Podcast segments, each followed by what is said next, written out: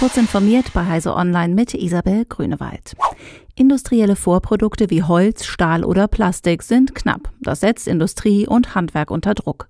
Nach Expertenmeinung gehen die schon deutlich gestiegenen Preise weiter nach oben. Ein Ende ist nicht absehbar. So treffen zum Beispiel die höheren Stahlpreise derzeit nicht nur den Bau, die Autoindustrie oder den Maschinenbau, auch relativ simple Produkte wie Konservendosen verteuerten sich kräftig. Ein Preisausschlag um 30 bis 80 Prozent bei Blechdosen und Deckeln beklagte unlängst der Bundesverband der Obst-, Gemüse- und Kartoffelverarbeitenden Industrie. Der US-Präsident Joe Biden will den Google-Kritiker Jonathan Cantor als Kartellwächter einsetzen. Laufende Fälle gegen Google und Apple würde er direkt übernehmen und weitere Klagen prüfen. Der Kartellrechtsanwalt Cantor vertrat bereits Unternehmen gegen Google und machte sich in der Vergangenheit dafür stark, schädliche Fusionen rückgängig zu machen und Monopole aufzubrechen. Cantors Nominierung muss noch vom Senat genehmigt werden.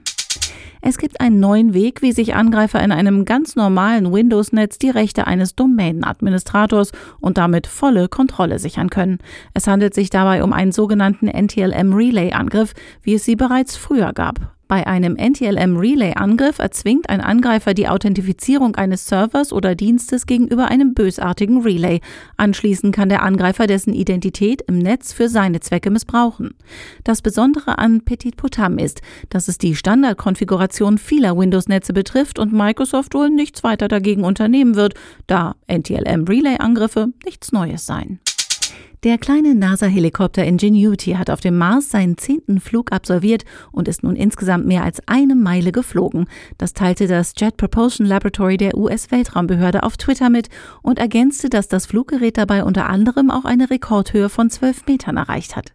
Ingenuity war von Perseverance mit zum Mars gebracht worden, wo er eigentlich nur unter Beweis stellen sollte, dass motorisierte Fluggeräte dort abheben können. Inzwischen hat die NASA entschieden, Ingenuity nicht wie ursprünglich geplant aufzugeben.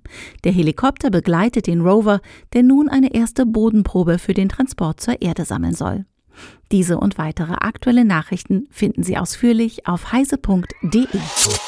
Um unsere Podcasts stetig weiter zu verbessern und für euch spannende Themen auswählen zu können, ist eure Meinung bei unserer Podcast-Umfrage gefragt.